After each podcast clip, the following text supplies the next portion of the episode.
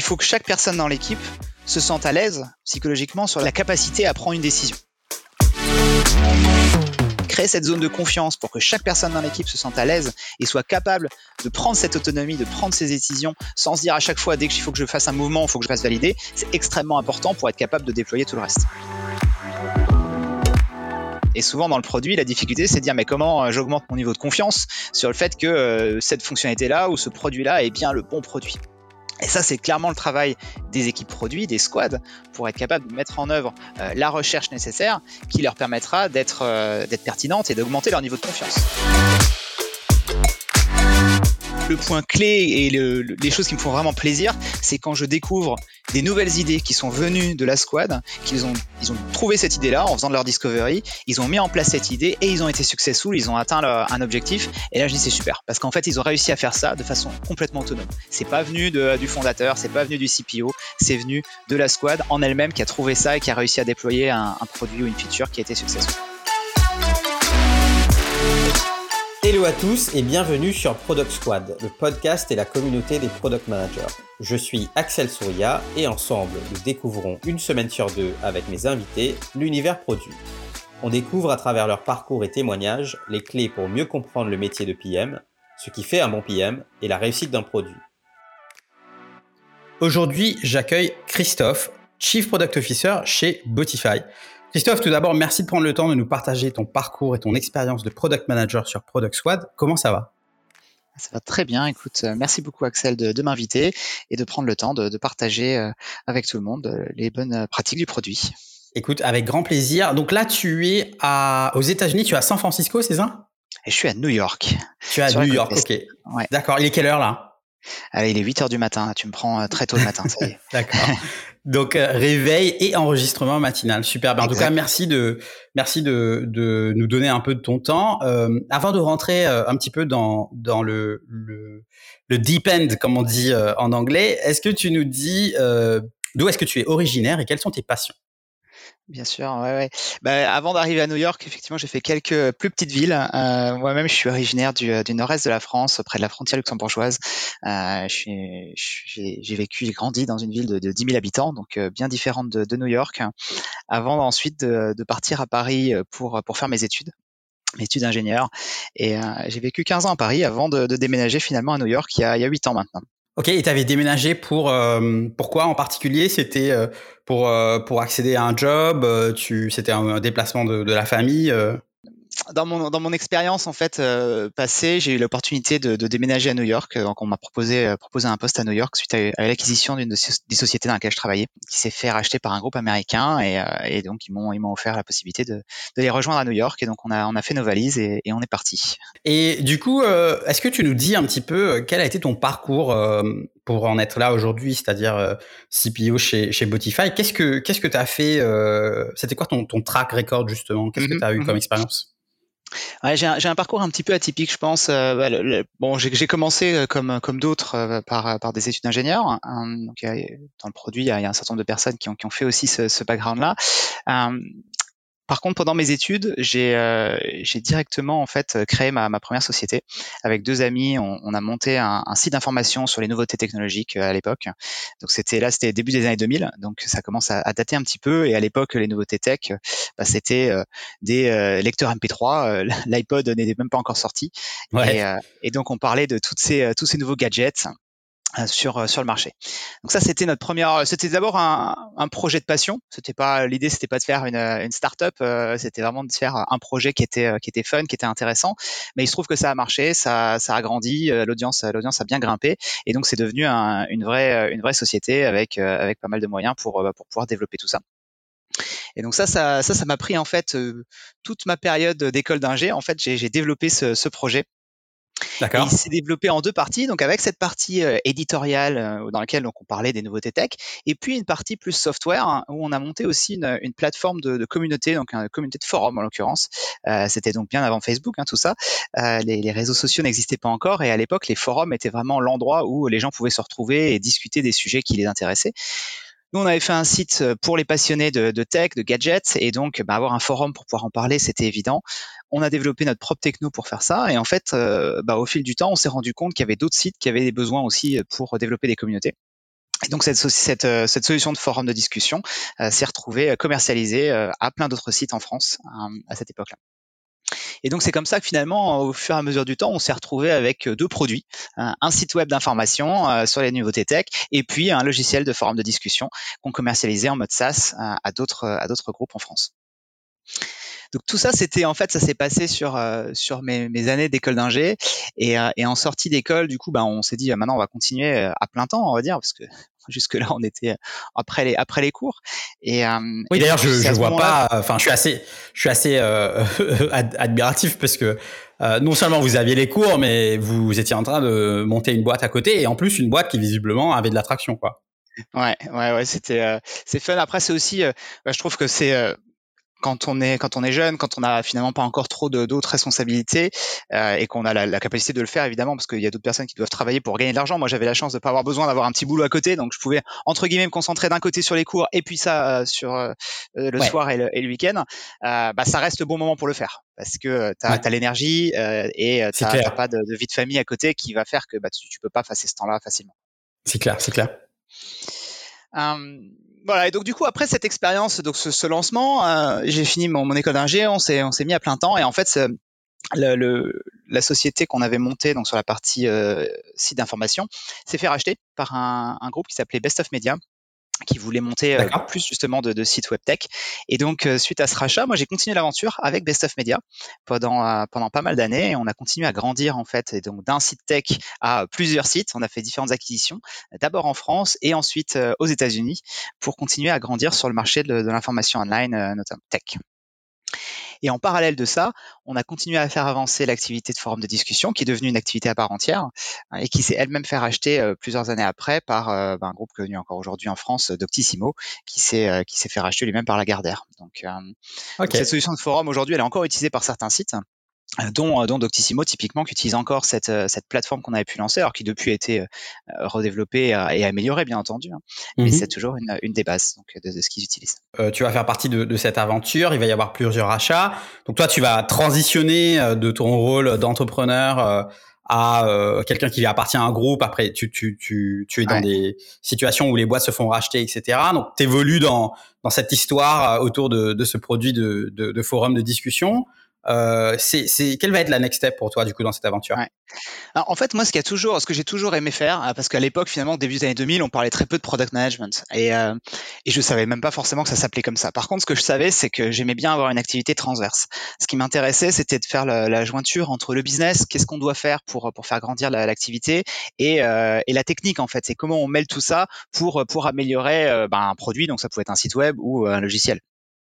Et donc, euh, et donc c'est toujours là-dedans que j'ai que j'ai évolué avec cette réflexion euh, business first. Et puis ensuite, comment comment on répond à ce problème avec euh, avec ben, des, des moyens web. Donc en fait, avant de faire, avant de savoir que je faisais product management, bah, j'en faisais déjà dans ces dans ces sociétés-là. Ouais. Euh, au début, bah, pour faire grandir finalement une audience, et c'était les mêmes problèmes quand on est sur un site d'information, on se pose les mêmes questions de quel type de contenu euh, les gens ont besoin, euh, comment ils ont besoin d'y accéder, qu'est-ce qu'on veut qu'ils fassent quand ils arrivent sur ces sur ces pages de contenu, et, et donc voilà, on, on, crée bien sûr cette cette, cette histoire et ce, ce, produit au fur et à mesure du temps. Um, donc moi j'ai évolué dans ce dans ce contexte-là et euh, un des grands changements, ça a été quand même ma, capacité, enfin ma chance de, pouvoir aller aux, États-Unis. Donc euh, là aussi, suite donc à une acquisition, j'en parlais un peu tout à l'heure, Best of Media s'est fait racheter par un groupe euh, un groupe américain. Et à cette occasion-là, donc j'ai pu déménager à New York. Et ça, ça a été super intéressant parce qu'en fait, c'est à New York que j'ai pu euh, bah, apprendre d'autres d'autres personnes, notamment donc du product management, des gens qui étaient passés par d'autres grosses boîtes comme TripAdvisor par exemple, et qui ont pu me donner beaucoup plus de de bonnes pratiques et de de process en fait. Euh, Jusque-là, j'avais beaucoup appris finalement par moi-même. Et là, j'ai pu apprendre au contact d'autres personnes et, euh, et, rencontrer aussi beaucoup plus de membres de la communauté qui, euh, bah, qui déjà à 10 ans à New York était, était très grande euh, sur, sur, le produit. Donc euh, là, tu donc arrives à New York. Com comment se passe ce, ce passage à, à Botify?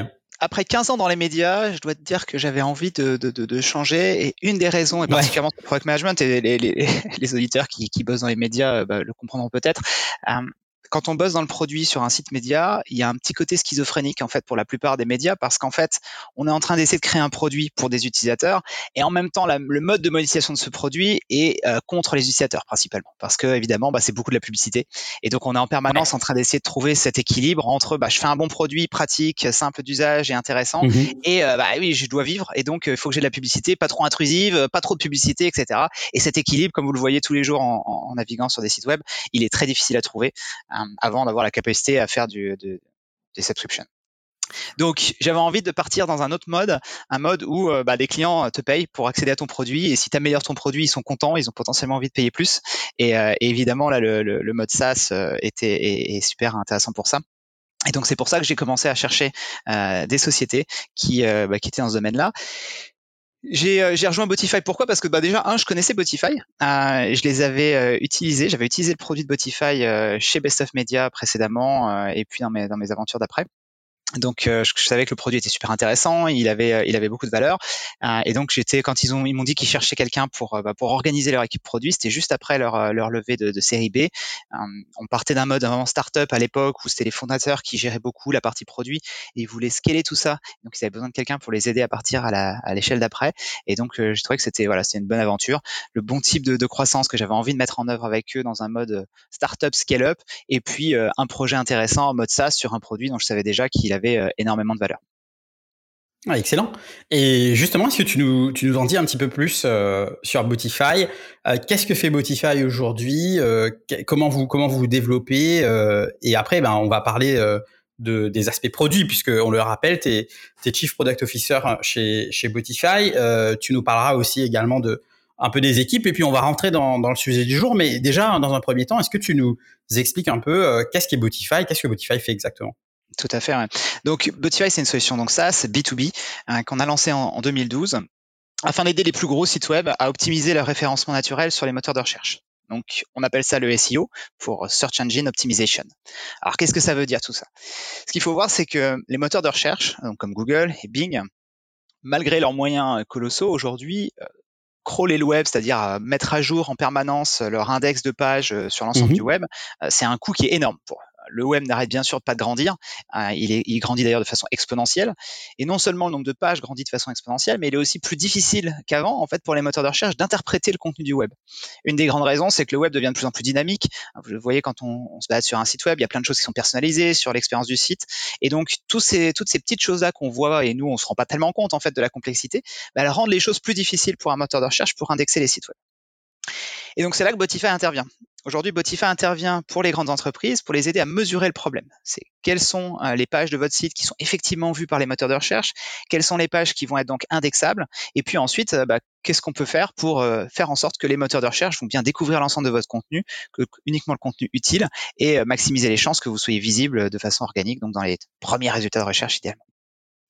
Donc ça, c'est des choses qui sont intéressantes pour des, euh, mmh des, très gros sites. Plus les sites sont gros, en fait, donc et là je parle de centaines de milliers de pages, voire plusieurs millions ou dizaines de millions de pages, plus ils vont avoir ce type de problème. Un petit site web qui va avoir 500 ou 1000 pages, bien sûr, Google est capable de le, de, le, crawler entièrement et de découvrir tout. Par contre, dès qu'on commence à parler de volumétrie très importante, c'est plus vrai.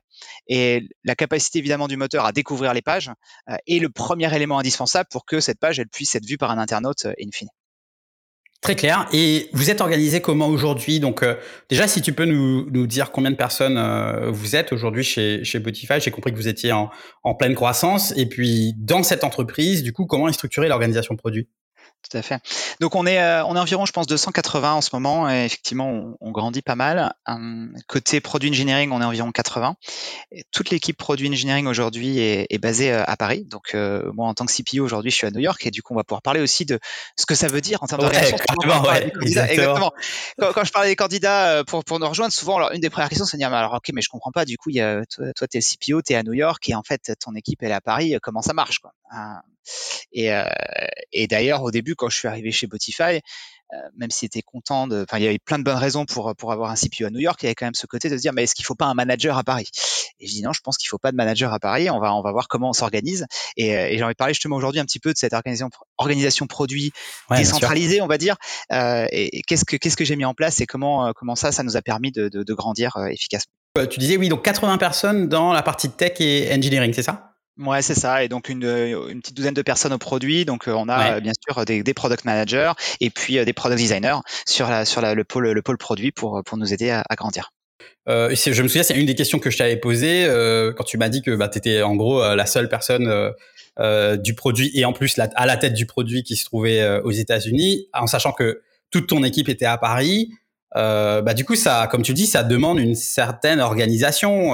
ça demande d'avoir des fondations qui te permettent toi de manager l'équipe et puis de l'idée dans ce sens-là. Est-ce que tu nous en dis un petit peu plus? Ouais, ouais, tout à fait.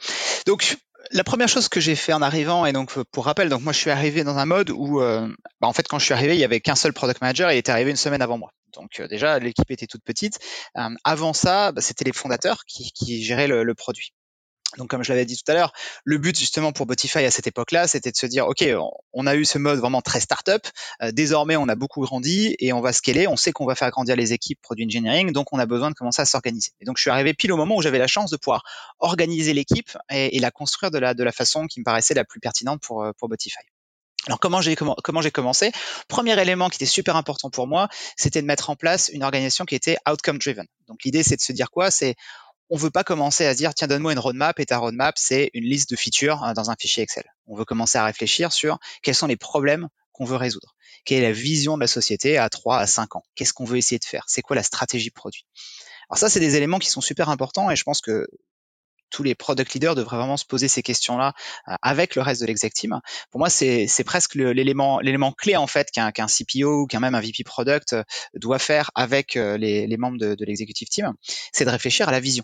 Et la vision, pas uniquement en termes de je veux faire 100 millions de dollars dans trois ans ou je ne sais pas combien, c'est plutôt d'un point de vue produit, problème qu'on essaie de résoudre. À quoi est-ce qu'on sert sur le marché? Qu'est-ce qu'on pense qu'on pourra être dans trois ou dans cinq ans? Ça, c'est super critique. Et une fois qu'on a défini la vision, on va pouvoir commencer à définir la stratégie produit. Et la stratégie produit, on va la découper euh, par euh, sur des time frames qui sont plus courts. Moi aujourd'hui, euh, j'aime bien le réfléchir à 12-18 mois et me dire OK, quels sont les problèmes business les plus importants qu'il faut qu'on règle sous les 12 à 18 mois et qui vont nous permettre d'atteindre cette vision?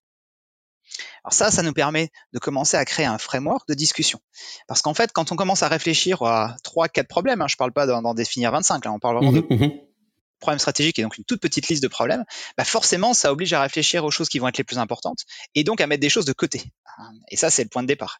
Et ce travail-là, il doit être fait, je pense, avec ben, l'ensemble de l'équipe exécutive. Donc ça peut être euh, uniquement les fondateurs dans certains cas ou une équipe plus grande, euh, pour être sûr que au niveau exec, il y a bien un accompagnement et une, une compréhension de c'est ça les éléments les plus importants sur lesquels on doit travailler. Et donc ça, c'est le premier travail que j'ai fait et que je fais régulièrement maintenant avec euh, avec les équipes euh, chez chez Botify. Et ça va être très structurant pour le reste, parce qu'une fois qu'on a défini euh, ces, ces problèmes business les plus importants, on va pouvoir travailler sur qu'est-ce que ça veut dire d'un point de vue produit. Et là, on va redescendre au niveau de l'ensemble des équipes et on va pouvoir commencer à dire, OK, il y a un problème à résoudre, ou trois, voilà, mais en général, chaque équipe va plutôt en avoir un seul à, à résoudre. Et maintenant, pour résoudre ce problème-là, quelles vont être les solutions qu'on va pouvoir mettre en œuvre dans les trois, six, neuf prochains mois? Et ce qu'il faut bien voir, c'est qu'on on réfléchit en termes de solutions un peu comme des hypothèses. Parce que quand on commence à réfléchir au produit, on peut facilement se dire ah ouais j'ai une idée, je pourrais faire ci, je pourrais faire ça, etc. Mais en fait, en permanence, toutes ces idées-là ne restent que des hypothèses parce que tu sais que tu penses que en faisant telle chose, tu auras tel impact. Et, euh, souvent dans le produit, la difficulté, c'est de dire mais comment euh, j'augmente mon niveau de confiance sur le fait que euh, cette fonctionnalité-là ou ce produit-là est bien le bon produit.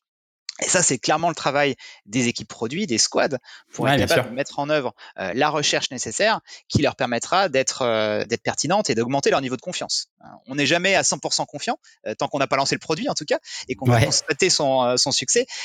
mais entre j'ai une super idée et je l'ai présentée au board en leur montrant des belles slides et, et le produit est live et a des clients successful qui sont prêts à payer pour, il y a quand même énormément de chemin à parcourir et, euh, il faut pas s'arrêter à l'un euh, avant de pouvoir euh, lancer un produit. Donc tout ça, ce sont des éléments de, de process, hein, j'appelle le, framework produit vraiment que j'ai mis en place, mmh mmh qui est basé sur pas mal de littérature. Hein. Il, y a, il y a une, un livre que je recommande, que je recommande vraiment, qui m'a qui m'a aussi beaucoup aidé dans la construction de tout ça. C'est un livre de Melissa Perry qui s'appelle Escaping the Bill Trap. Ouais. qui est vraiment formidable en fait pour pour parler de façon très concrète de comment tout ça ça se, ça se déroule dans une organisation, ça peut se découper, ça peut se mettre en place et qui est qui est vraiment fondamental je pense pour pour beaucoup d'entreprises. Très clair. Et euh, donc du coup tu, euh, tu ce qui m'intéresse aussi c'est de comprendre comment tu quand, quand tu arrives, est-ce qu'il va y avoir euh, une... Est-ce que tu as un plan? Il y, a, il y a une forme de séquencement Je trouve ça intéressant que tu mentionnes euh, euh, l'inspiration qui vient de, de Mélissa Perry. Euh, comment tu, à ce moment-là, tu, tu structures ta pensée? Comment tu, comment tu élabores ton plan de te dire, bah, je veux aller vers une équipe qui est outcome driven. Du coup, je vais commencer par là. On va bosser la vision, la stratégie produit. Euh, je vais essayer de voir sur une temporalité euh, quels sont les problèmes business les plus importants à adresser, etc. comment tu comment tu élabores ce plan? Mmh, mmh. Ouais, ben, effectivement, je l'ai abordé de façon très séquentielle et, et en partant du plus haut. C'est-à-dire que j'ai pas, au début, en fait, et d'ailleurs ça, ça, a un petit peu étonné certaines personnes, euh, j'ai surtout pas, euh, je suis surtout pas rentré dans Jira pour regarder les tickets qu'il y avait là-dedans euh, et rentrer dans le détail des sujets qui pouvaient être en cours. Je dis, bah, ce qui est en cours, c'est en cours. Euh, continuer euh, sur euh, sur cette direction-là. moi, ce qu'il faut absolument que je fasse maintenant, c'est réfléchir à ce qu'on va faire dans 6 mois, dans 12 mois et dans 24 mois.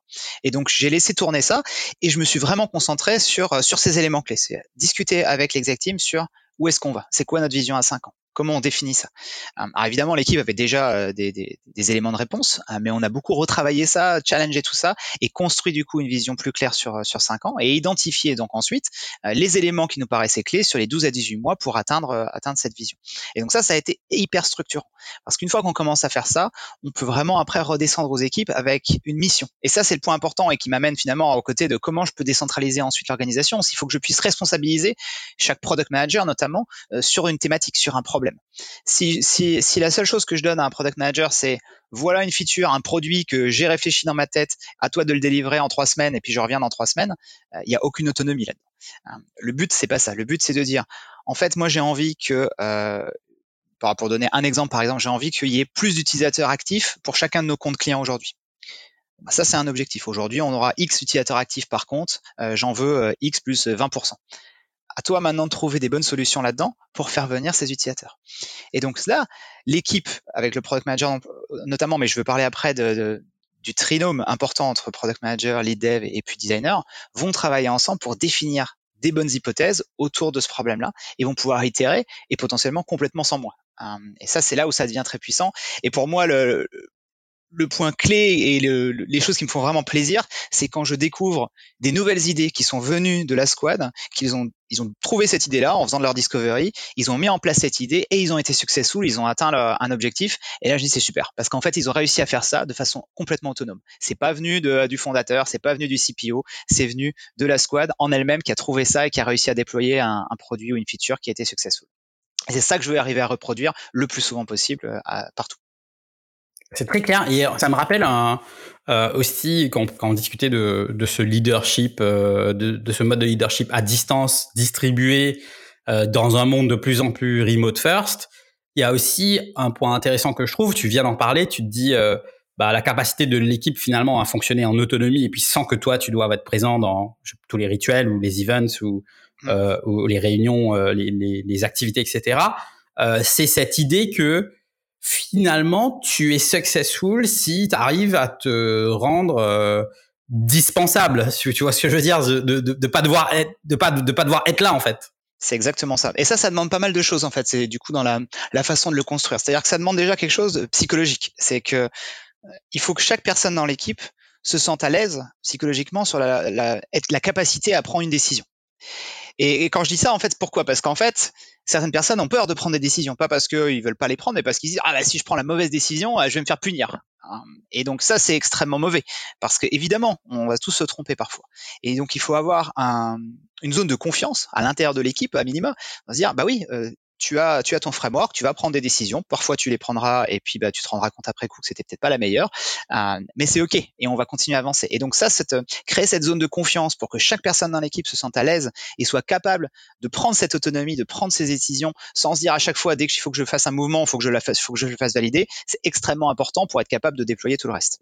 Donc tu vas arriver, tu vas travailler d'abord sur euh, comment je mobilise les équipes et je crée ce ce framework de travail qui est plutôt outcome driven, qu'est-ce quel va être la ton deuxième chantier entre guillemets une fois que tu as mis ça en place et que tu as identifié les problèmes à régler etc. que c'est quoi l'étape d'après? Alors l'étape d'après, c'est bien sûr de construire l'équipe. Hein. donc pour moi, bien sûr, c'était j'arrivais, j'avais donc euh, bah, une personne au product management qui venait juste d'arriver avant moi, et, euh, j'avais déjà euh, plusieurs personnes à l'équipe design. Hein. donc j'ai eu la chance en arrivant que j'avais plusieurs plusieurs designers qui étaient très seniors et qui avaient une, très bonne habitude aussi de, la product discovery. Donc ça, c'était extrêmement important parce que pour moi, un des un des succès d'une d'une équipe autonome et notamment donc là, je vais parler un peu au niveau de la squad. Hein. donc la squad, c'est quoi? C'est une équipe de développeurs qui peut être accompagnée de, de, de, de donc de, personnes qui vont faire la recette, designer, product manager. Hein, ça, ça va être vraiment le, cœur du développement, de la delivery, hein, comme on l'appelle souvent, pour euh, implémenter des choses. Mm-hmm. Un des éléments importants, et je le précise parce que euh, c'est aussi une question que j'ai beaucoup eu en France, étonnamment, je le, on l'a beaucoup moins aux US. Euh, les gens me disent, mais alors c'est quoi la différence? Est-ce que moi j'étais PO ou PM et qu'est-ce que ça veut dire tout ça? Personnellement et dans les organisations sur lesquelles euh, j'ai travaillé et je suis aujourd'hui, euh, je ne suis pas favorable à un rôle de PO. Euh, pour moi, ce qui est intéressant là dans la façon dont je veux l'organiser, c'est que là où le PM qui travaille sur sur le produit, je veux qu'il soit actif dès la product discovery, donc très en amont, la user research, la discovery, jusqu'à la delivery. Et ils vont devoir faire l'ensemble de ce périmètre-là de leur côté. Alors quand on dit ça, évidemment, c'est énormément de travail. Euh, tout le monde peut pas faire tout du euh, début de la user research jusqu'à la dernière écriture du ticket Girard en permanence. Euh, les journées sont, sont ce qu'elles sont et donc ce n'est pas possible. Et donc c'est là où ça nous amène à réfléchir à comment on peut travailler en équipe pour être capable d'obtenir un niveau de, scale qui va nous permettre de faire tout ça. Et donc pour moi là il y a, il y a plusieurs composantes à cette, à cette équipe. Un, on a besoin d'avoir un product designer qui va accompagner cette équipe. Et alors ce rôle-là, il est extrêmement important malheureusement encore aujourd'hui, il n'y a pas longtemps en France, il y avait, il y avait un meet-up dans lequel mon, équipe a participé sur euh, justement les, euh, les problèmes de communication entre product designer et product manager ou design et produit de façon générale. Ça, c'est quelque chose chez Botify qu'on n'a pas du tout. Et la raison pour laquelle on l'a pas, c'est qu'on a volontairement construit un certain nombre de choses que je, peux, je vais raconter là pour justement pour aider les auditeurs à comprendre un petit peu comment nous on a mis en place les choses et peut-être que ça pourra aider euh, d'autres personnes. Ce qui est important pour moi dans cette relation, c'est que un, euh, bah, il faut se souvenir que euh, le product design aujourd'hui, c'est pas juste faire une belle maquette avec des belles couleurs euh, à la fin d'un process où plein d'autres gens ont réfléchi au truc. Ah, c'est absolument pas ça. Aujourd'hui, le product designer ou la product designer chez nous, chez Botify, c'est l'alter ego du, de la product manager. Ils vont travailler ensemble sur l'ensemble du cycle de vie du produit. Alors, évidemment, chacune de ces personnes-là, que ce soit product manager ou product designer, n'ont pas les mêmes responsabilités.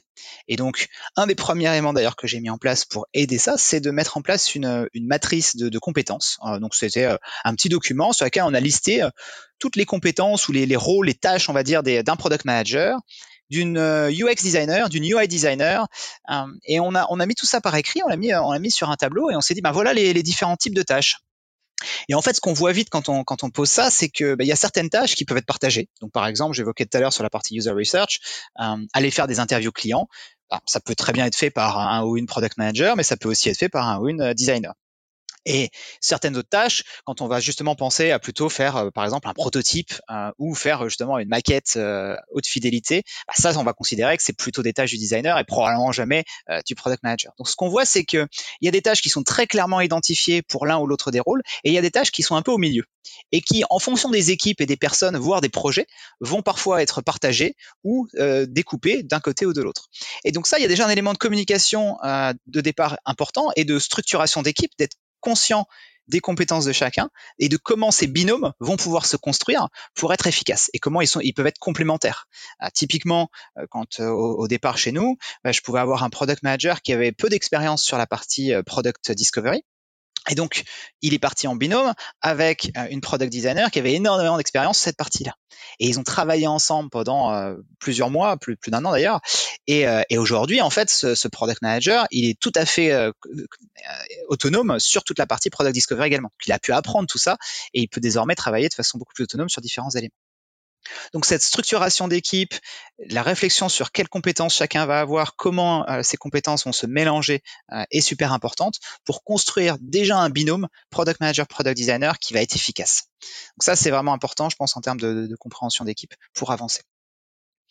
Le troisième euh, élément important pour que tout ça ça puisse avancer sur la mmh partie delivery, ça va être la partie développement.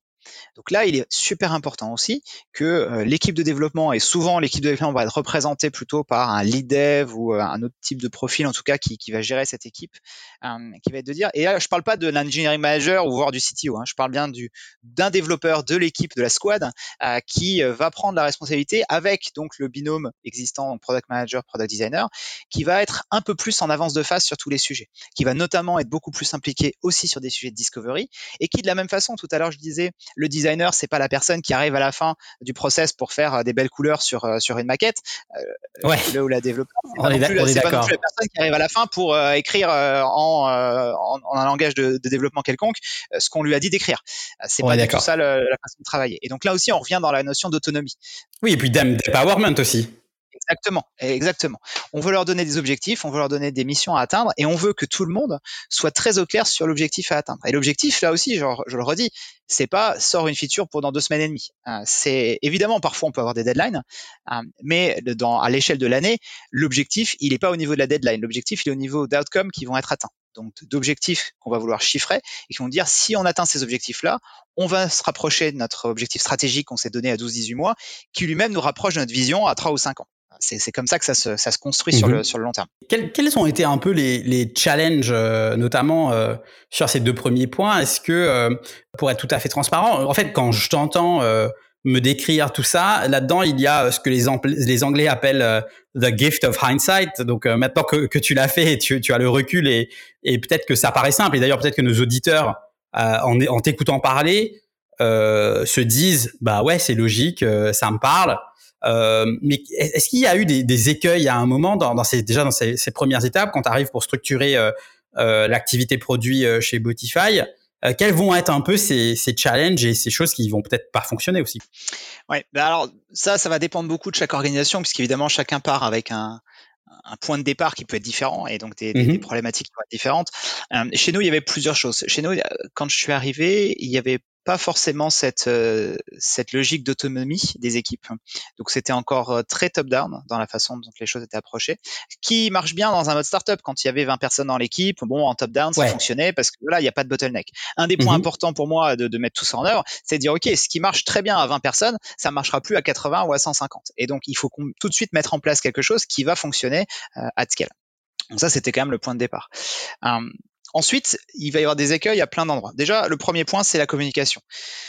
Je parlais de la communication à l'échelle de, la squad, plusieurs éléments importants à regarder en tête. Le binôme product manager, product designer, je disais, il est vraiment très important. Ce binôme, il doit partager ensemble, il doit communiquer. Et alors, c'est évidemment quand je dis bon, il faut communiquer, tout le monde dit bah oui super, je communique, mais il faut vraiment surcommuniquer. Alors c'est d'ailleurs encore plus vrai aujourd'hui où on passe la moitié de notre temps, voire 100% de notre temps sur Zoom. Euh, ça peut prendre des petites formes, c'est de se dire vraiment, volontairement, par exemple tout à l'heure je parlais de la, matrice de, de, compétences de l'équipe. Bah, volontairement, quand on met en place un nouveau binôme product manager product designer, on se repose sur cette matrice de compétences et on se dit ok, quelles sont tes forces à toi en tant que PM Quelles sont tes forces à toi en tant que designer? Et comment vous allez travailler sur les prochains projets? Parce que ce qu'on veut, c'est que chacun soit très au clair sur son euh, scope de responsabilité, euh, les zones sur lesquelles il va y avoir du partage euh, plus fort, et puis sur qu'est-ce qui, à quel moment on communique aussi. Parce qu'en fait, tu as envie que l'équipe elle soit très claire, et certaines personnes vont avoir envie de communiquer juste deux fois par semaine par écrit, ou d'autres vont avoir envie de se parler 15 minutes tous les jours à l'oral. Donc la méthode de communication, ça a l'air de rien, mais c'est aussi extrêmement important. Parce que sinon, et surtout quand tu te vois pas très souvent, bah, tu peux très vite avoir des gens qui vont euh, commencer à se dire mince, j'ai pas entendu parler de lui depuis trois jours, je sais plus ce qu'il fait, j'ai oublié, ou le, le, le, FOMO en fait, la fear of missing out, donc le, le truc de je, suis en train de louper quelque chose, je sais pas ce qui se passe, euh, ça me fait peur. Ça, on a envie de le, casser assez vite, et c'est des choses qui peuvent arriver sans qu'on s'en rende compte et sans que les personnes soient capables même de le, le verbaliser en fait. Donc c'est très important, je pense, d'être euh, de pousser ces choses-là pour aider à la communication et à structurer ces, ces communications-là. J'aime beaucoup, euh, j'aime beaucoup ce, ce, ton constat sur le binôme product manager product designer. Euh, moi, c'est quelque chose qui me parle beaucoup et euh, je me souviens très bien euh, d'un moment de mon expérience euh, où euh, j'ai vécu ce binôme-là et ça avait vraiment complètement changé même mon appréciation du métier que je faisais en tant que product manager. Hein. C'était franchement le jour et la nuit. Il y avait il y avait un avant-après. Euh, et ça s'est encore plus matérialisé euh, dans une de mes expériences professionnelles plus récentes où euh, on avait vraiment un trio euh, donc product manager, designer, tech lead, euh, où en fait, euh, très sincèrement, j'avais des fois l'impression qu'on était inarrêtable, tu vois. Et je pense que il y a un côté, il y a, il y a une forme de d'empowerment dans, dans le fait de travailler que, comme ça, donc en petite équipe autonome, qui pour moi peut être un, un, un, un type de, de, de, ace en fait pour les pour les entreprises, tu vois, parce que tu tu as une capacité à, à, à investir te, ton énergie, puis la tienne, mais aussi celle du trio dans le travail que tu fais, qui n'est pas du tout le même euh, quand, euh, qui n'est pas du tout la même quand tu es dans un setup où, comme tu dis, c'est peut-être top down, où il y a moins d'empowerment, où en fait tous les items qui sont dans la roadmap, ben ça vient de quelqu'un euh, dans le management, etc., etc. C'est extrêmement important de se dire, euh, pour faire ça, il faut que les personnes donc dans l'équipe, hein, donc lead dev, product manager, product designer, aient une très bonne compréhension des problèmes, mais aussi des clients. Et alors là, je vais parler d'un truc très spécifique pour nous euh, dans le métier du SEO, c'est que les gens que j'embauche chez Botify n'ont pas d'expérience SEO nécessairement avant de venir chez nous. Ça veut dire quoi? Ça veut dire que tu fais venir des gens dans l'équipe qui en fait ne connaissent pas le, SEO. Alors quand tu dis ça, tu fais mince, bah, s'ils connaissent rien au SEO, comment ils vont pouvoir développer des bonnes euh, fonctionnalités ou des bons produits pour répondre aux problèmes du SEO Eh bien effectivement, il y a un mode, euh, ils ont besoin en fait pendant plusieurs mois, hein, et d'ailleurs dans un certain nombre de cas, ça va prendre plusieurs années. Hein, c'est on, va on va évoluer progressivement. Ils vont avoir besoin d'apprendre. Et donc pour apprendre, c'est là où la user research, les interviews utilisateurs et rentrer vraiment dans les données est extrêmement importante. Si on reste dans son coin et qu'on prend des features, bah on n'apprend pas. On, fait de la delivery effectivement, et ça c'est c'est utile, hein, mais ça ça nous amène pas à l'autonomie que dont je suis en train de parler là. Pour être capable d'être autonome, il va falloir comprendre fondamentalement les problèmes. Donc un des premiers éléments que que j'ai mis en place avec l'équipe tout au début, hein, c'était de se dire, OK, on revient aux jobs to be done. Euh, oubliez les features. Euh, si quelqu'un te dit, je veux un bouton vert en bas à droite qui exporte un CSV dans tel format, tu dis, super, euh, quel est ton problème? Hein, explique-moi le problème que tu as. Et là, en fait, dis ah bah oui, je veux tout ça parce qu'en fait, tous les lundis matins, je veux envoyer à mon boss euh, un reporting de, de mon SEO. Ah ok. Donc en fait, ton problème c'est pas d'avoir un bouton vert en bas à droite pour exporter en CSV. Ton problème c'est de faire un reporting tous les lundis matins. Donc ça, c'est super important à comprendre. Et ce genre de choses, on va le déployer tout le temps, à se dire en permanence quels sont les problèmes que tu as, quels sont les jobs to be done que tu que tu dois faire hein, pour reprendre cette méthodologie là. Et ça, dans certaines entreprises, je sais que on dit ah ouais la user research ça prend du temps, euh, j'ai pas le temps de faire de la user research. Mais en fait, moi je le vois différemment. Je j'ai pas le temps de pas en faire en fait, parce que si j'en fais pas, euh, mon équipe elle peut pas devenir autonome. S'ils ne parlent pas en permanence aux clients pour comprendre fondamentalement les problématiques euh, qu'ils peuvent avoir au quotidien, bah, ils ne peuvent pas devenir autonomes. Donc ils ne seront pas capables de déployer des choses pertinentes sur le long terme. Et donc cette recherche là, elle est faite en binôme product manager, product designer, pour que les deux apprennent ensemble, que les deux soient capables d'avoir de l'empathie pour les problématiques qu'ils vont avoir, trouver ensemble des solutions et ensuite pouvoir euh, les exécuter avec le reste, le reste de l'équipe. Et ça, c'est vraiment fondamental. Et au, maximum du temps, on fait aussi venir le lead dev et on partage avec tout le reste de la squad tous ces apprentissages-là. Hum, donc ce trio est, très important. Mais à l'intérieur du trio, aujourd'hui chez nous, le, binôme euh, PM designer est, euh, est, vraiment, est vraiment critique, à tel point qu'aujourd'hui, dans un certain nombre de sujets, je peux interchanger en fait mon PM et mon product designer dans des sujets, hein, à la fois dans des workshops par exemple de, de, de réflexion mhm. sur les solutions qu'on va mettre en place. Le workshop peut être l'idée par le PM ou la PM ou euh, le ou la designer euh, sans aucun problème. Euh, quand l'un est en vacances, l'autre peut prendre le relais parce qu'ils ont une compréhension complète de pourquoi on fait les choses. Et ça revient à ce que je disais tout à l'heure aussi de dire bah, pourquoi on fait les choses? Donc, je suis capable de prioriser les choses dans mon backlog parce qu'évidemment, quand on réfléchit après en delivery, bah, il y a des choses qu'on peut faire, des choses qu'on peut pas faire. Et donc, il y a des décisions à prendre toutes les cinq minutes. Il faut pas que ces décisions à prendre, elles doivent remonter euh, trois personnes dans la chaîne pour être prises. Ah, c'est pas possible. Il faut que l'équipe soit capable de dire ouais, je, je sais ça, c'est un plus important que ça parce que j'ai une très bonne compréhension de ce que veulent faire mes, euh, mes utilisateurs.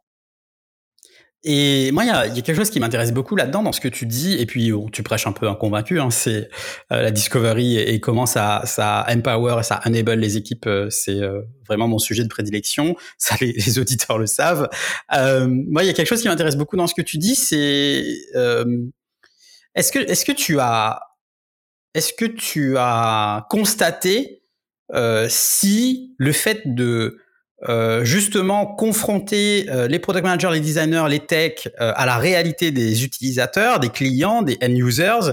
Est-ce que ça, au final, le fait de faire de la discovery, est-ce que ça crée une, une accélération de l'activité ou parce que moi, ce que j'entends beaucoup, c'est que j'entends des product leaders qui me disent ah ouais, mais si mes gars ils font de la discovery, ça veut dire qu'ils font pas de la delivery. Moi, ce qui m'intéresse là-dedans, c'est de comprendre, est-ce que quelqu'un comme toi, typiquement, qui, qui, met ce genre de stratégie et de façon de travailler en place, est-ce que tu vois une accélération de la prise de décision? Ah oui, bien sûr. Alors j'en suis, j'en suis convaincu et je l'ai vu.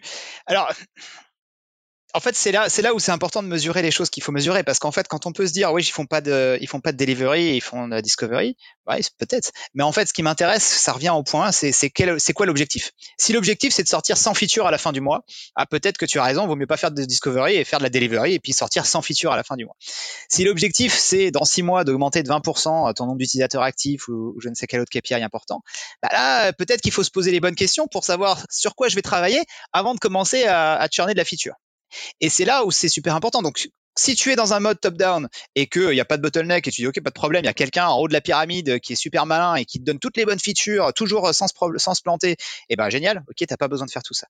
Mais la réalité c'est que quand tu scales, c'est très peu probable que tu puisses continuer à bosser comme ça. Quand tu scales, tu vas avoir besoin d'avoir des gens qui vont être capables de prendre ces initiatives, de découvrir des choses et de mettre en place ces fonctionnalités-là. Et pour ça, il faut qu'ils puissent être en empathie avec l'utilisateur, il faut qu'ils soient en train de parler à l'utilisateur en permanence.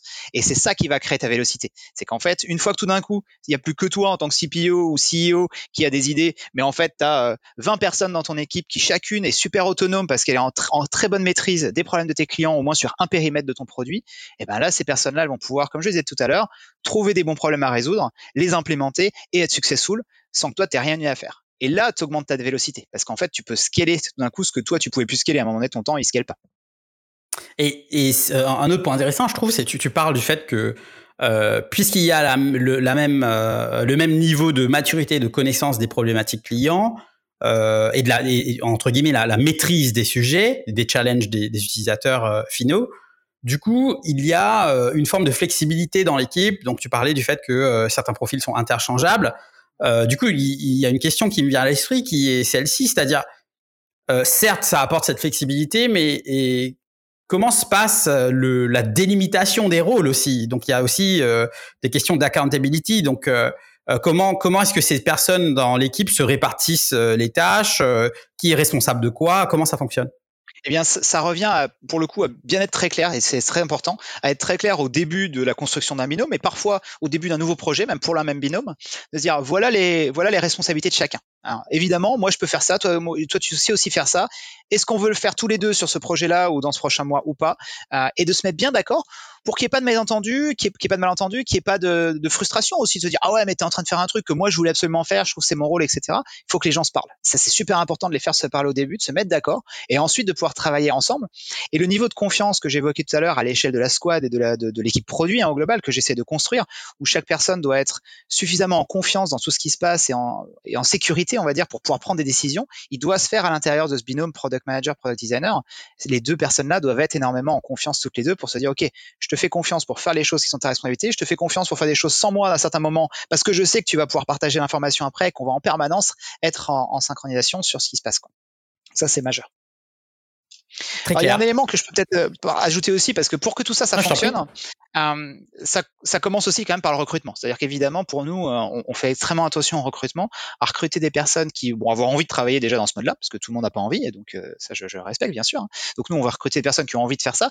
Et l'autre élément, c'est de regarder des personnes qui vont partager nos valeurs. Et, et, là, il y a quelques valeurs qui sont quand même très importantes. Et d'ailleurs, c'est un des éléments que, que, que, je fais toujours avec les, les nouvelles personnes qui rentrent dans l'équipe, c'est de, de, leur partager les, les valeurs de l'équipe produit évidemment, on parle, il va dire l'agilité, c'est un élément important. Tout le monde dit, OK, je suis agile, génial. Bon, euh, qu'est-ce que ça veut dire l'agilité? En réalité, c'est d'être capable, bien sûr, d'avancer euh, vite dans un certain nombre de choses, mais c'est aussi d'être capable de comprendre qu'on a tort parfois et de se dire, bah ouais, j'ai voulu avancer vite sur un sujet pour tester, je me suis trompé. Ok, j'arrête, je repars en arrière et je vais dans une autre direction. Et avoir cette humilité dire je me trompe, je pars en arrière et je repars dans une autre direction, c'est pas toujours évident. Certaines personnes n'ont pas envie d'accepter leur échec et c'est difficile à faire. Ça, c'est super important pour nous de se dire on est capable de le faire, on va le faire et, euh, et c'est un, un, élément de, de, de, recrutement pour nous. En tout cas, on essaie de chercher en fait ce type de choses chez les, chez les candidats. Un élément qui va du coup beaucoup avec, c'est bien sûr euh, l'ego. Euh, on met l'ego à notre porte. on travaille en équipe. C'est pas euh, moi PM ou moi product designer, je vais faire ci, je vais faire ça. C'est l'équipe. L'équipe a un objectif. Comment l'équipe peut être successful. Et ça, c'est super important à l'échelle de, de toute l'équipe de développement aussi, parce qu'en fait, si on ramène ça au delivery, le delivery, c'est pas juste encore, ok, bah j'ai fini mon code, hop, je l'ai envoyé et c'est fini. Non, en fait, ton objectif en tant que développeur dans cette équipe, c'est d'atteindre un objectif business qui est derrière et ton code va participer à ça de la même façon que la maquette euh, va y participer et que plein d'autres choses y participent. Mais il faut que tu regardes un peu plus loin que juste ton code est terminé. Et donc, on fait en sorte que l'ensemble de l'équipe s'implique sur euh, bah, les résultats les next steps et comprenne pourquoi on travaille sur, sur la suite. Pour tout ça, c'est super important de, de socialiser le, le- ce que les utilisateurs nous remontent. C'est jamais euh, quand tu donnes un PowerPoint et tu mets juste deux, deux screenshots ou deux quotes de un machin m'a dit. Bon, c'est mieux que de pas le faire, hein. mais il y a rien de tel parfois que de voir une vidéo de quelqu'un qui est en train de te montrer son écran et de faire un parcours sur ton site et puis tu te rends compte qu'en fait ils ont pas du tout compris ce que tu pensais qu'ils allaient comprendre et là tu les vois et tu dis mince c'est pas possible comment comment ça comment ça arrive?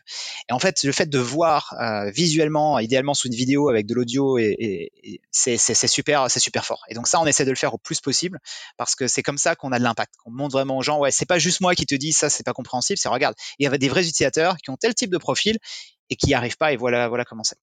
Et ça, ça participe à ce que chacun rentre en empathie sur les utilisateurs et puisse du coup progressivement réfléchir aux bonnes solutions pour que de la même façon que ce que j'évoquais tout à l'heure euh, sur le designer PM, avec l'équipe de dev, on est toujours dans ces mêmes dé- décisions. C'est de se dire, je te demande pas de délivrer une feature, je te demande de délivrer un outcome. Et maintenant, réfléchissons ensemble pour se dire comment on peut délivrer cet outcome de la meilleure façon.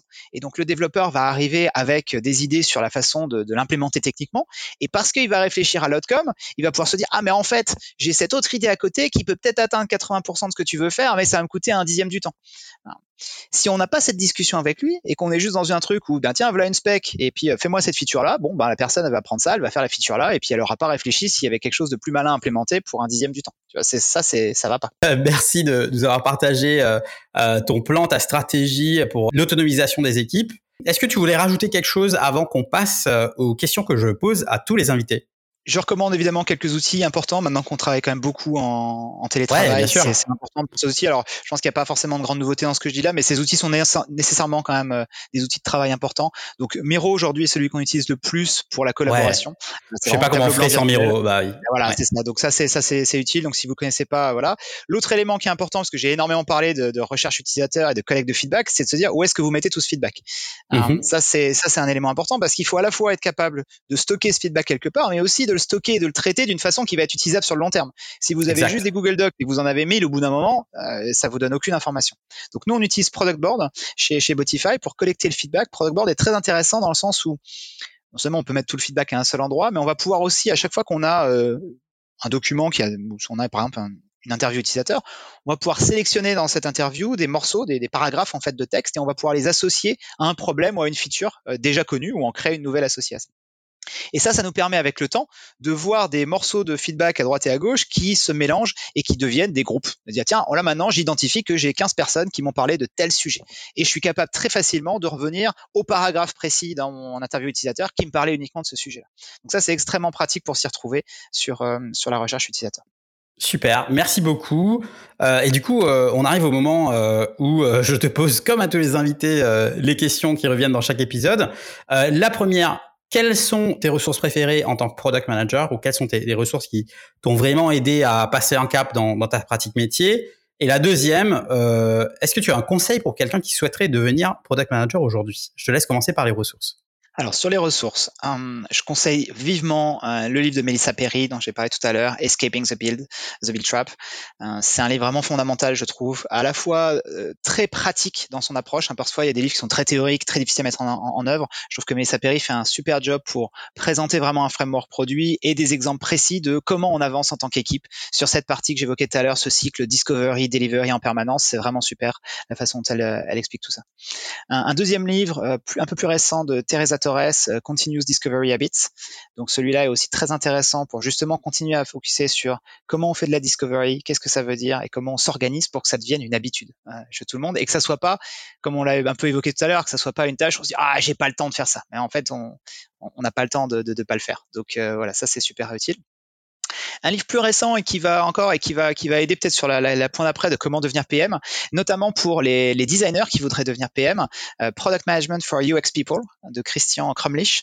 Donc c'est un c'est un, e-book euh, qui a été publié récemment et qui est super intéressant pour montrer justement les similitudes entre le rôle de product designer et product manager et les passerelles en fait pour euh, bah, passer du, monde du product designer au product manager on a d'ailleurs chez Botify une, personne qui était senior, UX designer chez, chez nous et qui est devenue senior PM en, en un an et demi.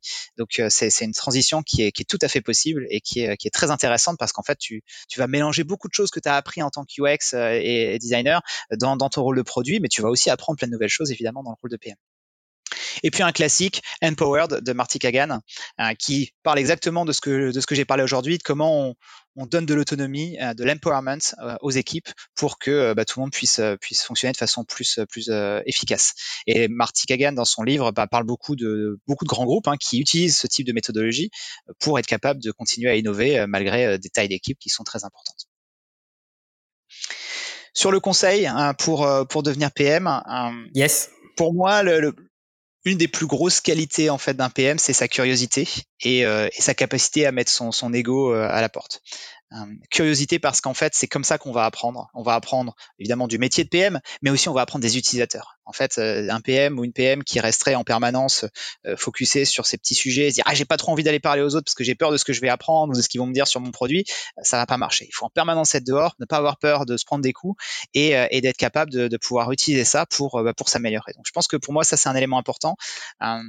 et et il faut faire en fait. C'est-à-dire qu'on peut apprendre plein de choses dans les livres, et donc les livres que j'ai évoqués, les formations sont super importantes, mais après il faut faire.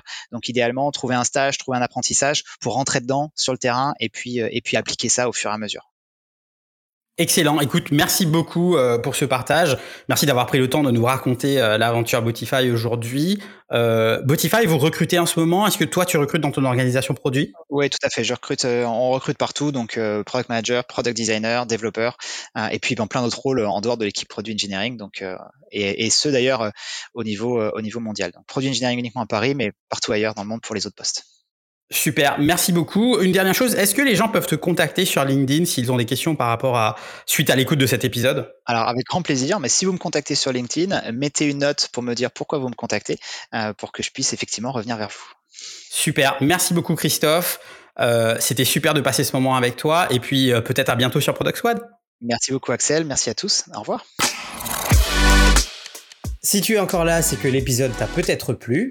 Merci d'avoir écouté cet épisode. Tu peux dès à présent retrouver les show notes de l'épisode ainsi que les apprentissages de mes invités, mon analyse et les contenus supplémentaires sur www.productsquad.fr. Si tu as deux minutes, n'hésite pas à me laisser un avis ou un commentaire sur Apple Podcast ou ta plateforme d'écoute préférée. Cela m'aidera énormément à avancer. Merci encore et je te dis à très vite sur Product Squad.